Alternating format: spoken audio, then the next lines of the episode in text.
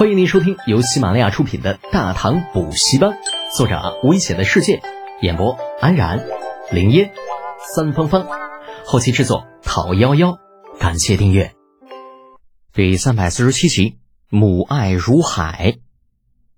次日，估计是得到了赐婚的消息，柔情似水的雪燕小郡主并没有到庄子上来。李浩对此略有些遗憾。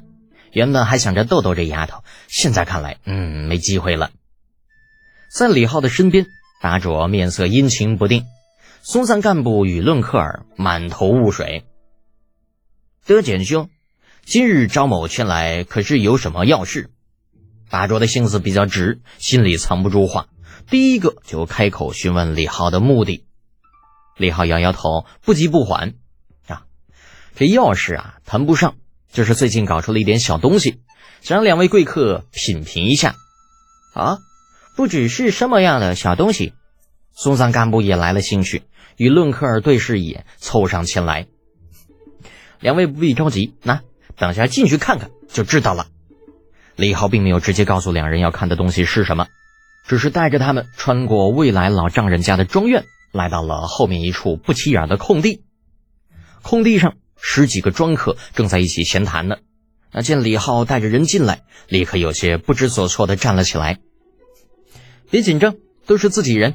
李浩见状笑道：“给大家介绍一下啊，我左手边这位是突厥的二王子达卓殿下，右手边这两位，一位是吐蕃松赞干部国主，另一位是这个论克尔亲王，啊，都是大人物啊。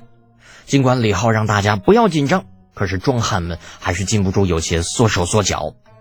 别看他们是仁城王府的庄客，但身上却依旧带着庄稼人的质朴，没有半点宰相门前七品官的觉悟。看到庄汉们目光中的敬畏，巴卓和松赞干部等人总算是找回到了一点自尊。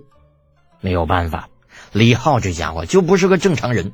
从来不把他们放在眼中啊！不管什么时候，脸上都带着那种高高在上的鄙夷，这让这两位异族大佬很是不适应。李浩将众人的反应收入眼底，无奈叹了口气。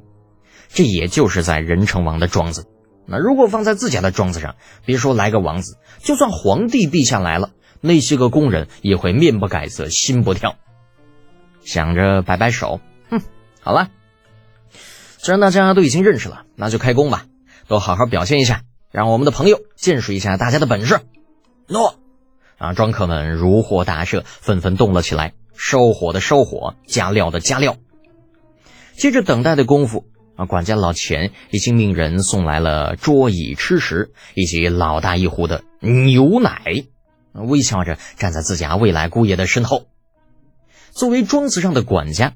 老钱的地位虽然不如长安城中王府的管家，但是也差不了多少。就该知道的消息，自然早就已经知道了。对这位很快就要被赐婚的未来准姑爷，那叫一个恭敬。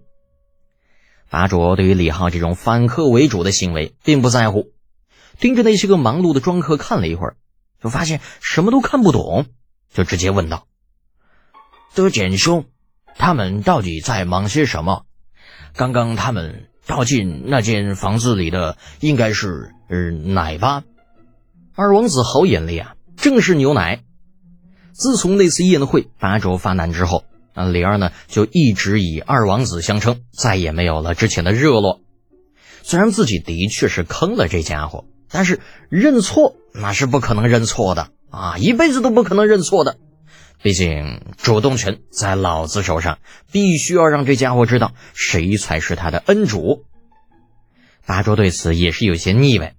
那从本性来讲，他现在恨不得直接把李浩掐死，可现实却让他不得不拉下脸来做舔狗，否则很有可能小命不保啊。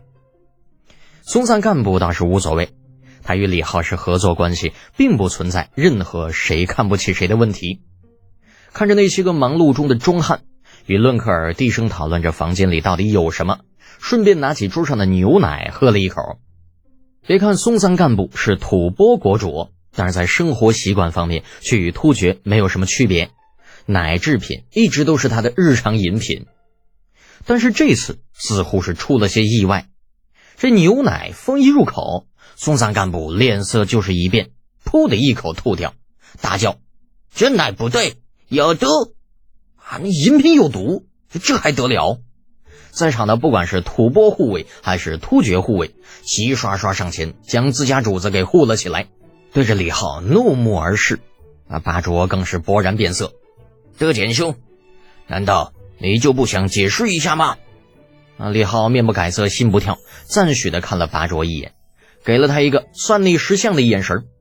这家伙就算在知道饮品有毒的情况下，依旧没有改变对自己的称呼，由此可见。记性不错，几位啊，不要紧张啊！众目睽睽之下，李浩拿起了装着牛奶的大壶，往自己的杯子里倒了满满一杯，然后仰头一饮而尽，放下杯子，笑着说道：“嗯，这味道还不错啊。”一，送葬干部脸色铁青，看着李浩的目光像是在看一个疯子。李浩却在此时摆摆手：“哎呀，国主啊！”稍安勿躁。不瞒你说，这奶的确与正常的牛奶不大一样，不过却并不是你想的那样。言罢，指了指正在忙碌的庄汉道：“看到他们没有？知道他们在干什么吗？”对于李浩卖关子吊胃口的行为，松赞干部等人恨的是咬牙切齿，但是为了面子，却依旧要忍。正要请教，呵呵。李浩笑而不答，对他们招了招手：“来，坐，坐下说。忍，必须忍。为了未来，怎么也要忍下去。”啊，松赞干部和拔卓费了老大力气，才忍住拔刀捅死面前这个家伙的冲动，磨磨蹭蹭的坐回了原来的位置。见他们都坐好了，李浩这才不紧不慢的说道：“国主，二王子。”我想知道你们两国每年大量的牛奶和羊奶都去了何处？松赞干部恨恨地说道：“当然是能制成奶品的制成奶品，再多的话只能倒掉。怎么？难道李师笃对这些没用的垃圾有想法？牛奶、羊奶对于草原部族来说，就像是水对于大唐一般，那家伙多到数都数不清啊！喝不完只能倒掉。但说它是垃圾就有些过分了。”松赞干部这话说的等于是在骂人，可是没有想到李浩竟然认真的点点头。不错，如果国主不反对的话，我打算跟贵国做一笔生意，不管贵国有多少牛奶、羊奶，只要价钱合适，有多少我要多少。什么？你你说真的？松赞干部几乎不敢相信自己的耳朵，连刚刚那牛奶有毒的事都给忘了。作为一国之主，他很清楚这代表了什么。那或许在李浩看来，这只是一桩生意，但是对于他来说却是政绩呀。只要他回去对吐蕃各部说自己可以出钱收购他们的牛奶和羊奶，就算那些贵族不倒向自己，他们的族人也会倒戈相向的。毕竟谁跟钱都没有仇，那尤其是用跟水一样的东西可以换来钱财，改变自己的生活。这样的条件没人可以拒绝，而拔卓的反应却有些奇怪，目光在李浩与松赞干部两人脸上扫来扫去，总觉得这又是一个大坑。吃亏长教训，这位突厥二王子已经被李浩给坑怕了，哪怕明知道这件事对自己有说不完的好处，但依旧要考虑再三，生怕中了李浩这个王八犊子的仙人跳。看到拔卓如此表现，啊，李浩不禁生出孩子终于长大了的感觉，欣慰的笑着：“ 二王子不必担心呐，我这次绝对没有坑你的意思。”嗯，上次你也是这么说的。拔卓小同学明确的表达了对李浩的不信任，对此李浩也很无奈。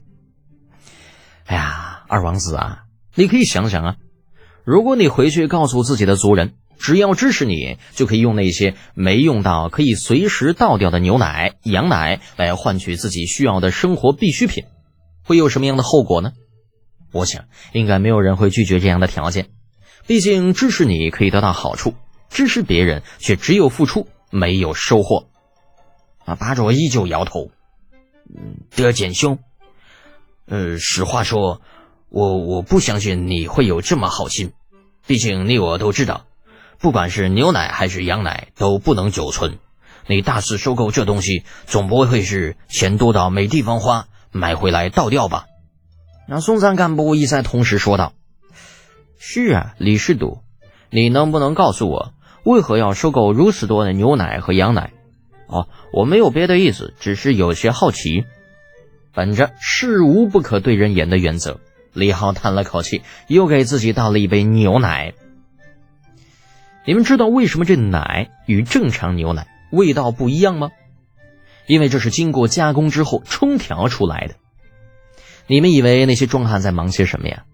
他们是在将牛奶烘干成奶粉，而奶粉经过冲调之后，便是你我正在喝的东西。啥玩意儿？这奶粉把牛奶烘干？你拜托你，你说点人话中不？这怎么说了半天，我一句都听不懂嘞？松赞干部满头黑线，深吸一口气。呃，李世笃，你到底是什么意思？能详细说说吗？没什么可以详细说的呀。嗯，就是说我现在啊，掌握了一门技术，可以把牛奶、羊奶烘干制成奶粉，这样呢，保质期可以延长到三个月，然后我就可以利用这段时间把奶粉卖到大唐的每一个角落，就是这么简单。不过呢，我也可以明确的跟你们说啊，技术我是不会卖的。而且，就算卖给你们也是没有用的，毕竟你也知道，奶粉的味道和牛奶是不一样的。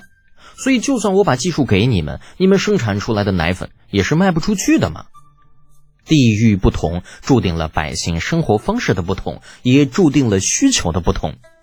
就好像在某些地方，那水卖的比油贵一样。松散干部和把主虽然心中恼火，但也清楚李浩说的是实话。这奶制品在大唐或许销量真的会很不错，可是，在他们自己的国度，那绝批卖不出去。说话的功夫，一炉奶粉已经加工完成了。管家老钱派人过去，将整整一大盆的成品抬了过来。看着面前如同白面一样的乳白色粉末，松赞干部满心疑惑：“这就是奶粉？对，这就是奶粉。”李浩点点头，并没有过多介绍奶粉的好处与用法。啊，当然了，这玩意儿说了也没用，甚至还有点班门弄斧的意思。松散干部也不过是随口问了一句：“奶粉什么的，他并不关心。真正让他感兴趣的，还是刚刚李浩的提议。”本集播讲完毕，安然感谢您的支持。